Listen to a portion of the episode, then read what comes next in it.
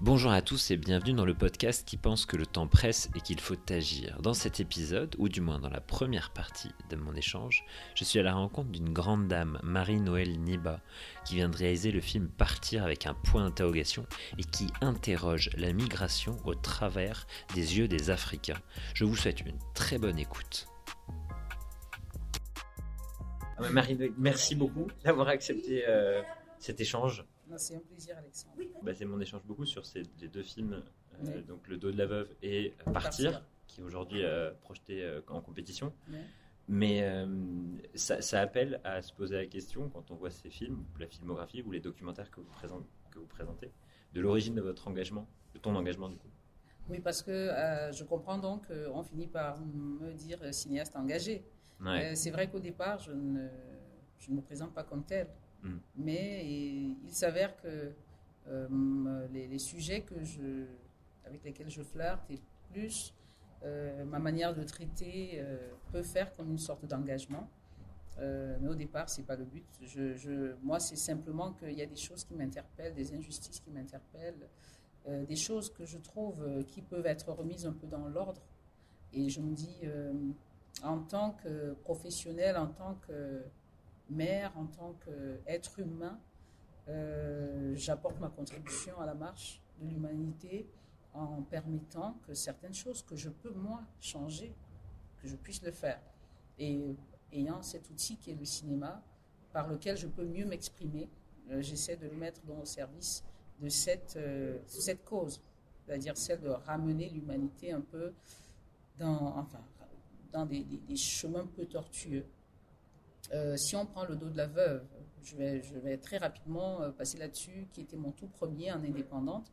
Euh, J'avais entendu parler de, de certaines veuves dans mon pays qui vivaient une tradition méconnue de, moi- de moi et, et leur souffrance. Et à un moment, je- j'en ai tellement entendu parler, à un moment, je dis, mais comment ça se fait qu'on ne dise rien dessus Mhm. et qu'on n'en fasse rien? Parce que je pense que tout problème a une solution. Mais vous ne pouvez pas des- euh, vivre à côté des personnes qui souffrent et vous faites comme si vous ne voyez pas. Et moi, je dis, euh, chaque chose, c'est de chercher la solution et on va finir par la trouver. Et c'est comme ça que je suis allée à la rencontre de ces personnes pour comprendre pourquoi, qu'est-ce que c'est que cette histoire que j'entends à gauche et à droite, en discutant avec les uns et les autres. Je me suis rendu compte qu'il fallait en parler. Et j'ai décidé de faire ce film pour euh, euh, briser le silence qui avait le tabou. Et, et puis à un moment, je me demandais pourquoi y a-t-il des tabous aujourd'hui où on a tout. Vous avez même des personnes qui se disent instruites, qui Ouais. vivent ça et qui font comme si elles ne voient rien. Et moi, cette manière de. de ce, ce genre d'hypocrisie me dérange. Parce que de faire, j'appelle ça la politique de l'autruche, Mhm. se mettre la tête dans le sable et faire semblant que rien ne se passe, tout va bien. Moi, je dis à un moment qu'on arrête un peu ça. Et comme je suis quelqu'une qui n'aime pas laisser euh, les choses aller à volo, Ouais. euh, je préfère toujours, moi, apporter ma contribution pour rattraper les choses. Au moins, je, je vais être comme les, anglo, les anglo-saxons le disent, on the safe side. J'aurais fait ma part. Mm. Euh, et au moins, là, au lieu qu'on continue à critiquer, à parler et puis ne rien faire, bon, j'espère que ce que je fais arrive à faire bouger les choses. Peut-être c'est ça qu'on appelle l'engagement.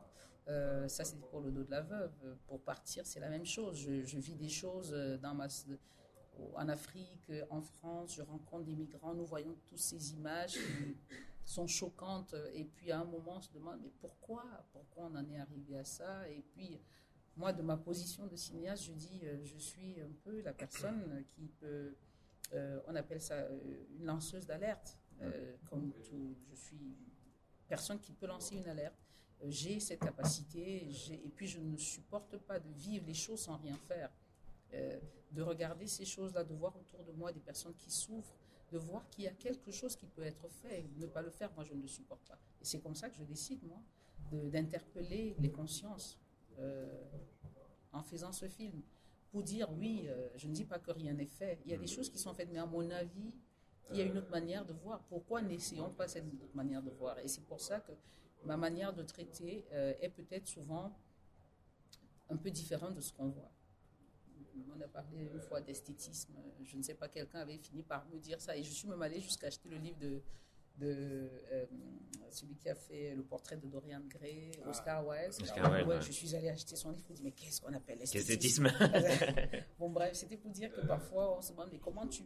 Parce que je me dis, oui, beaucoup de choses sont faites, mais parfois, il y a un détail qu'il faut. Il faut fouiller le détail. Il faut se Mm. demander, il y a peut-être un détail qu'on n'a pas touché. Peut-être qu'en touchant ce détail, les grosses mesures vont être plus efficaces. Et moi, c'est de chercher ce détail qu'on a oublié de, de regarder. Et peut-être que euh, je suis heureuse qu'on- que tu me poses la question. Ouais. Euh, euh, oui, mon idée, c'est de faire quelque chose pour que les choses bougent enfin. Parce que j'aime pas ce qui est, qui est esthétique. J'aime quand ça bouge et que les choses se remettent. J'aime pas les choses tordues. Ouais. Ouais. Mettre les choses Euh, droites. ouais, dro- droites. J'aime Mais il y a- un élément que tu répètes beaucoup euh, et qui a la source au final dans ta présentation que tu viens de, de faire euh, de deux aspects, c'est la souffrance en fait. C'est la découverte de la souffrance. Non, non, mais c'est de dire que les gens n'ont pas à souffrir. On peut vite voilà. sans souffrir, en fait. Et c'est ça l'élément déclenchant au-delà de, ces- des deux films, de, de- des autres actions. Mm. c'est ça qui a qui a- qui t'a donné envie de te dire, mais en fait maintenant, euh, maintenant je vais mettre ça J'ai en lumière. Je vais... souffert, moi. J'ai eu la chance de ne pas souffrir. Encore Ouais. que pour moi, la souffrance est relative. Ouais, J'ai eu des souffrances comme tout le monde. humaine quoi. Euh, c'est des souffrances humaines, j'en connais, euh, mais je pense qu'il y a des gens qui souffrent un peu, qui ont souffert un peu plus, qui souffrent beaucoup plus.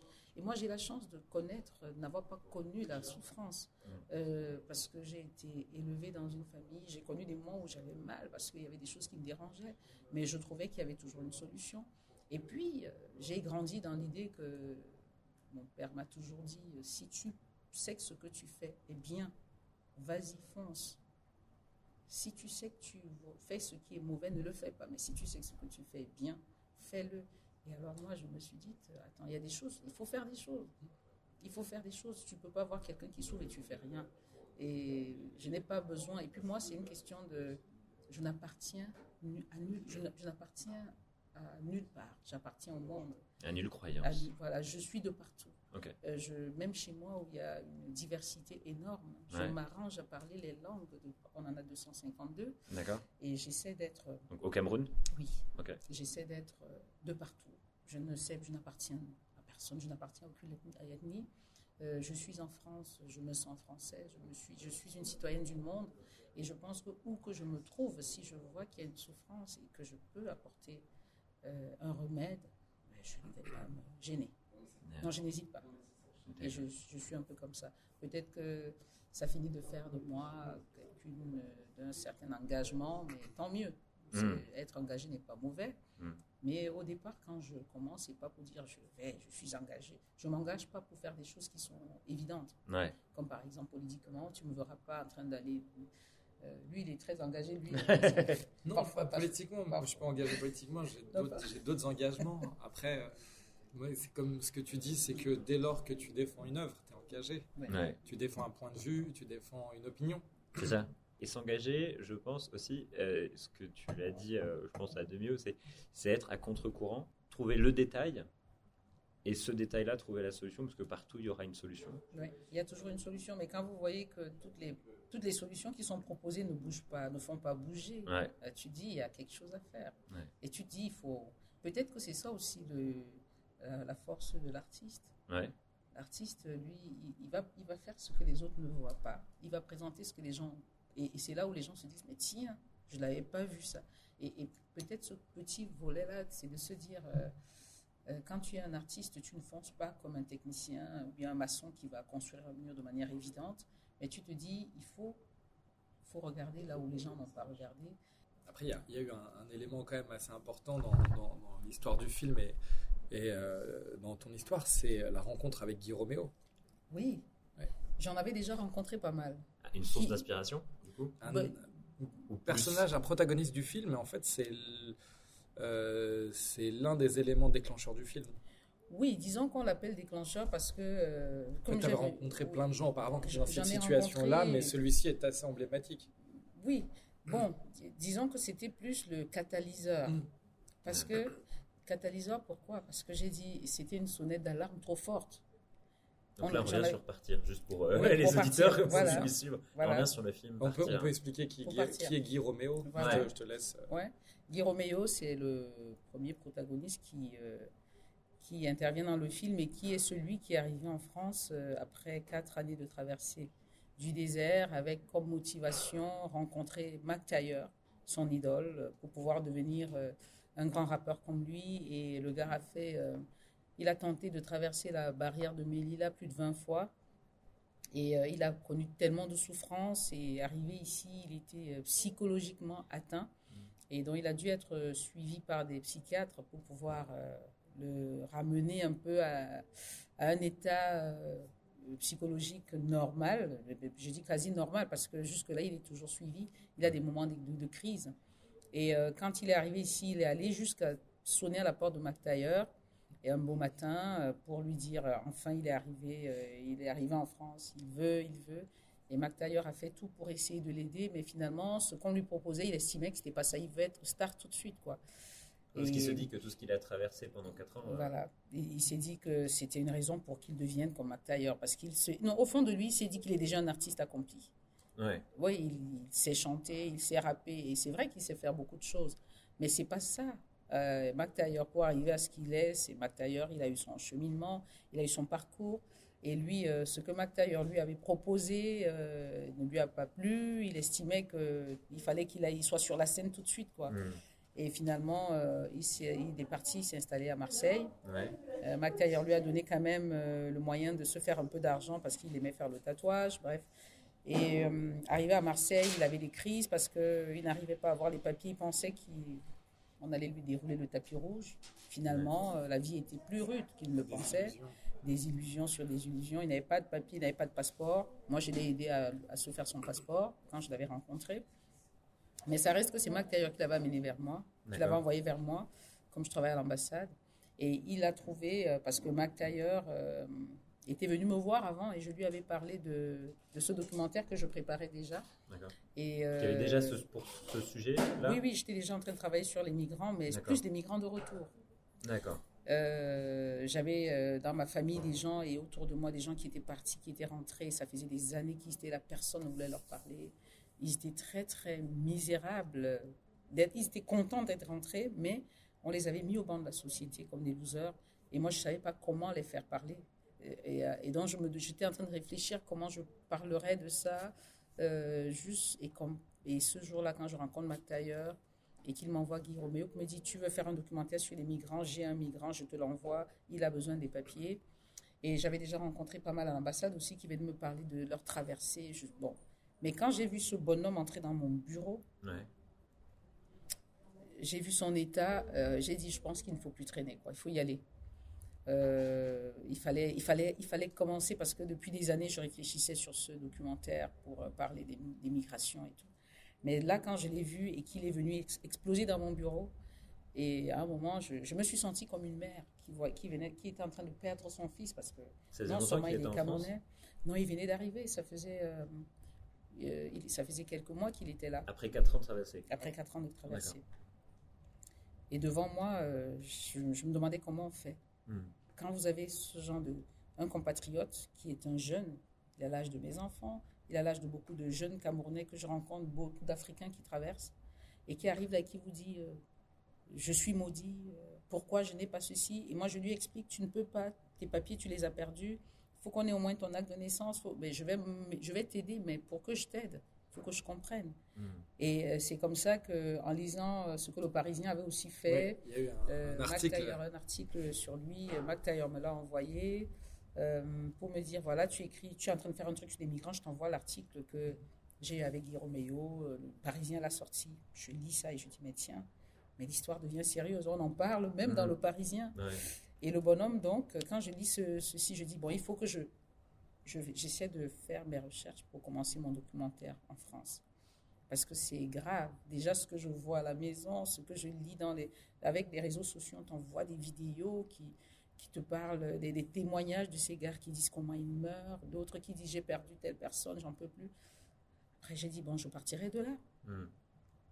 Et je retournerai pour faire parler les autres. Parce que celui-ci va être un peu celui qui va être le représentant de tous ceux qui vivent euh, cette situation ici. Et, mais je l'ai cherché après, pendant un an, je ne l'ai plus retrouvé. Il avait disparu, Guy Roméo. Et, je crois au départ, euh, mon idée, comme je, vous en parlais quand on s'est retrouvés, Parce que quand je leur ai présenté le projet, Ouais. euh, c'est un ami. euh, C'est un ami producteur, voilà, Alain. Ndoudi, qui, euh, qui nous a d'abord transmis, qui nous a transmis le- l'article du Parisien. Et on s'est dit, mais c'est hallucinant cette histoire, c'est fou, enfin, c'est digne d'un film de fiction. Il nous transmet ça, on, on regarde, Laurence me, montre ça, donc Laurence qui est la productrice. Euh, on, en discute, on dit mais c'est totalement fou. Et là, il nous rappelle, Alain nous rappelle, donc notre ami producteur, il dit voilà, euh, je connais une réalisatrice qui a un projet dessus. euh, donc il, fait un rendez-vous avec Laurence. Euh, Laurence rencontre Marie-Noël. Elle est, elle est convaincue euh, par le projet. Elle me l'envoie en me disant Tiens, euh, j'ai besoin d'une réponse rapide pour savoir si on s'engage ou pas dessus. Moi, je l'ai, je l'ai lu. Deux euh, jours. je l'ai lu, non, je l'ai lu le, le soir même. Le donc, elle me l'a envoyé dans la soirée. Je- J'ai fait ma réponse dans la soirée en disant Oui. euh, Go. et c'est c'est important de parler de ces sujets-là. Très, très important. Les migrations sont le sujet de ce siècle Mhm. vraiment le sujet de ce siècle. C'est un, un sujet qui est lié euh, au dérèglement climatique, qui est lié euh, euh, aux questions de crise économique, euh, de développement durable et euh, Crise politique. crise politique aussi. Et ce sujet-là, eh ben, il touche les gens aussi bien pas très loin d'ici, au niveau du tramway et du périph, qu'en Afrique. Il y, y a une singularité des parcours qui est assez dingue quand on voit le film, que ce soit Boyegaï au Sénégal, et euh, Marinol reviendra plus en détail sur, sur les, les protagonistes, que ce soit Boyegaï au Sénégal, que ce Cheikh. soit Léo, Cheikh au Cameroun, euh, ou euh, Guy Roméo à, à Marseille. On a une singularité des parcours et en même temps un, un universalisme euh, dans ces parcours et dans le problème. Euh, parce qu'il faut dire, c'est un problème. Mhm. Et nous, c'est ce qui nous a, euh, c'est ce qui nous a touchés. Et au-delà de ça, c'est le premier film qui traite de la question avec un point de vue africain. C'est-à-dire que tout le monde parle pour ces gens-là. Mhm. Et euh, ce qu'a proposé Marie-Noël et ce qui, est, euh, ce qui est remarquable et ce qui nous, nous a touchés, ce qui a fait qu'on s'est engagé, c'est qu'elle est partie les écouter. Euh, comme elle le disait auparavant, ces personnes-là, lorsqu'ils rentrent au pays, ils sont mis au plan de la société, ils sont victimes d'un ostracisme terrible. Euh, ils n'ont plus voix au chapitre. Et là, en allant Parce les voir, reviennent. exactement, Ouais. parce qu'ils sont aussi considérés comme des losers, Ouais. euh, ils partent avec un vrai projet entrepreneurial en se disant eh bien, on, dans la famille, on s'est tous cotisés, euh, ils ont, ils ont fait une tontine, je pars avec euh, 9, 10, 12 000 euros. Ouais. La traversée coûte très cher. Il y, a des, il, y a des, il, y a des, il y a des, on peut appeler ça même des criminels, hein, qui, profitent, ouais. ouais, des- qui profitent de, de, de, de ce miroir aux alouettes, de cette misère, de l'ignorance aussi. Ces gens arrivent avec ce, projet de, développement en se disant bah, je me sacrifie pour mes enfants, pour les gens que j'ai laissés là-bas. Et euh, une fois arrivés ici, bah, c'est la désillusion. Et lorsqu'ils rentrent, euh, avec ce projet de- d'entreprise d'une certaine façon qui a échoué, bah, on leur dit écoute, euh, t'as pas réussi, t'es un loser, donc on ne veut plus te parler. Euh, Marie-Noël le, montre très bien. Enfin, il y, a- il y a des moments qui sont très très touchants d'échanges au sein d'une même famille. Et, euh, et ces gens-là, bah, il faut les faire parler. Eux-mêmes, une fois qu'ils sont mis euh, sur, société. sur, sur le côté, voilà, ils sont, ils sont mis sur, le, sur la touche, bah, eux-mêmes ne veulent plus parler. Et euh, Marie-Noël a fait un travail de longue haleine euh, pour aller euh, les ouvrir, les ouvrir à eux-mêmes, enfin, sur eux-mêmes, les ouvrir euh, bah, à nous, Mhm. spectateurs, euh, producteurs, réalisateurs, toutes ces personnes qui vont, qui vont découvrir ce film, Ouais. à leur famille, parce que l'échange ne s'est pas fait. Et, euh, et ben, c'est libérer la parole aussi. Tout à fait. Donc, euh, Tout à fait. Ouais, Parce que les deux, les deux sujets euh, qui sont. Alors, si on prend l'exemple du coup, euh, de Roméo, c'est de se dire d'un seul côté, il y a l'aspect euh, idylle, je vais euh, vers l'Eldorado européen, ou même français précis, parce qu'il est même Mhm. un, un rappeur en tête pour, pour aller le voir, avec une condition de vie, j'imagine, qui va avec, avec, avec des, des strass, des paillettes. Et de l'autre côté, il y a l'origine, la- le grand questionnement, la grande souffrance que tu disais au début, des gens qui étaient au banc de la société, parce que pour préciser, euh, les, les gens dont on parle, c'est des gens qui, sont, donc, qui ont fait la traversée aller Mm. vers la, la France, vers l'Europe, et qui ont, se sont rendus compte en fait que l'Eldorado euh, c'est un, un mirage, Voilà. et, et donc sont revenus. Et on en a parlé un petit peu tout à l'heure hors enregistrement. Est-ce que tu peux nous parler justement de, de ces souffrances-là et de ce rapport-là que tu vois tous les jours euh, à l'ambassade? Comme j'ai commencé à le dire avec euh, Guy Ouais. Et il y a beaucoup, beaucoup de... Moi, du côté de l'ambassade, je pense que ça se vit aussi dans toutes les autres ambassades. hein. Euh, nous avons déjà ces images que nous voyons à la télévision tous les jours, ces gens qui arrivent mm. et qui sont accueillis euh, aux berges de, de l'Europe. Mm. on ne sait pas, je dis toujours, on ne sait pas combien sont restés dans l'eau. On ne sait pas combien sont restés dans le désert. Ça, c'est un autre débat, mais c'est énorme. Au fond de moi, je me dis, il y a peut-être une infime partie qui arrive. C'est là où la souffrance se situe pour moi. Mm. C'est-à-dire, pour, ça me fait encore plus mal parce que rien ne nous dit ce qui est resté dans l'eau. Qu'est-ce qui, qu'est-ce qui est resté dans le désert? Nous avons le témoignage de quelques-uns qui sont arrivés et qui nous disent, par exemple, quand tu écoutes euh, Cheikh, qui, dans une des interventions dans le film, il dit euh, il y avait une pirogue qui arrivait avec 14 personnes, ils étaient partis à 100. C'est une image qui représente un peu le, le nombre mm. de personnes qui restent dans l'eau, dans ces traversées de désert et tout, et puis que nous avons une infime partie qui, cette infime partie, quand on les voit, c'est quand même une foule. C'est pour dire que si le dixième, c'est cette foule, ça veut dire que 90%, c'est, non, on en parle. C'est énorme. Et, et c'est ça qui est grave, c'est qu'on ne parle plus de cela. Ouais on ne sait même pas combien partent, parce qu'il n'y a pas une organisation en tant que telle. C'est pour ça que je suis partie au Sénégal. Je suis partie au Sénégal parce qu'à un moment, j'ai dit oui, euh, l'Afrique centrale, l'Afrique, euh, il y a des, des gens qui partent par le désert, d'autres qui partent par l'eau. Pour le désert, nous avons déjà Guy Romiel qui nous raconte ça. Mais pour l'eau, comment, qu'est-ce qu'il peut faire? Tous ces pays, euh, ces zones balnéaires, comment on en arrive à vouloir partir? Qu'est-ce qui attire? Pourquoi? Alors qu'ils ont cette immensité qu'ils ne maîtrisent pas. Et j'ai voulu aller comprendre. C'est pour ça que je suis allée au Sénégal. Mhm. Et euh, il y avait beaucoup de points de départ. J'en ai découvert certains. Je suis pas allée partout, mais on m'en a parlé. Et je regardais dans ces gens et je me demandais cette attirance vers cette immensité. Bref, pour dire que euh, quand je vois le peu qu'on reçoit ici, sur les berges, qu'on accueille, et que nous retrouvons dans les métros. Parce que moi, je, nous faisons les métros tous les jours. Tu as souvent des gars qui ont des regards perdus. Des, et moi, je suis, je suis noire. Et je sais qu'il y a des noirs. La peau noire qui a souffert est luisante. Et ça, je peux le définir. Bah, j'ai fini. Parfois, je regardais un gars, je dis, je prenais à m'amuser dans le métro en disant, celui-ci vient de faire la traversée. Je connaissais des noirs qui avaient la peau mate, c'est que tu as déjà vécu ici. Tu... Mais quand tu voyais un qui avait le regard perdu parce que tu avais ce regard qui vide, et là, je sens celui-ci, il a fait la traversée. Et quand tu le regardais, tu sentais même dans ses manières qu'il était perdu. Mais il était ravi d'être là parce qu'il est là. Il est dans le métro, il est en France, il est en Europe. Mais il n'est pas là. Et après, tu les retrouves au niveau de l'ambassade. À l'ambassade, ils viennent pourquoi? Parce que quand ils ont traversé, ils ont tout jeté, ils n'ont plus de papier, ils n'ont plus rien. Parce qu'il ne faut pas qu'on te reconnaisse pour te renvoyer dans ton pays d'origine. Apparemment, quand on t'accueille, si tu as un papier sur toi qui montre que tu es gambien, on te remet dans l'avion, on Si on, retrouve un papier sur toi qui montre que tu es camerounais, on te remet dans l'avion immédiatement. La preuve, le film La pirogue, dont j'ai fait allusion dans mon film. Dans La pirogue, il y a des gens qui ont fait la traversée. Ils ont, beaucoup sont morts et arrivés en Espagne. On les a récupérés, on les a remis dans l'avion, on les a renvoyés chez eux. Et ce qu'ils ont reçu à l'entrée chez eux, c'est un sandwich et quelques 3000 francs CFA, qui n'est même pas l'équivalent de, 3, de, 50 centimes. Et ça, c'est choquant. Quand j'ai vu ce film, j'en ai pleuré. J'étais dans une salle, j'ai dit, mais c'est impossible. Pourquoi on ne peut pas diffuser ça suffisamment pour faire comprendre qu'on n'a même pas commencé cette traversée? Bref, j'ai quand même mentionné ça dans mon film parce que ça m'avait touché. Et donc, vous avez donc ces gens qui décident de balancer tous les papiers parce qu'il ne faut pas qu'on reconnaisse. Même le nom change. C'est quand même fou que nous, on les, on les nomme les sans-papiers. Ouais.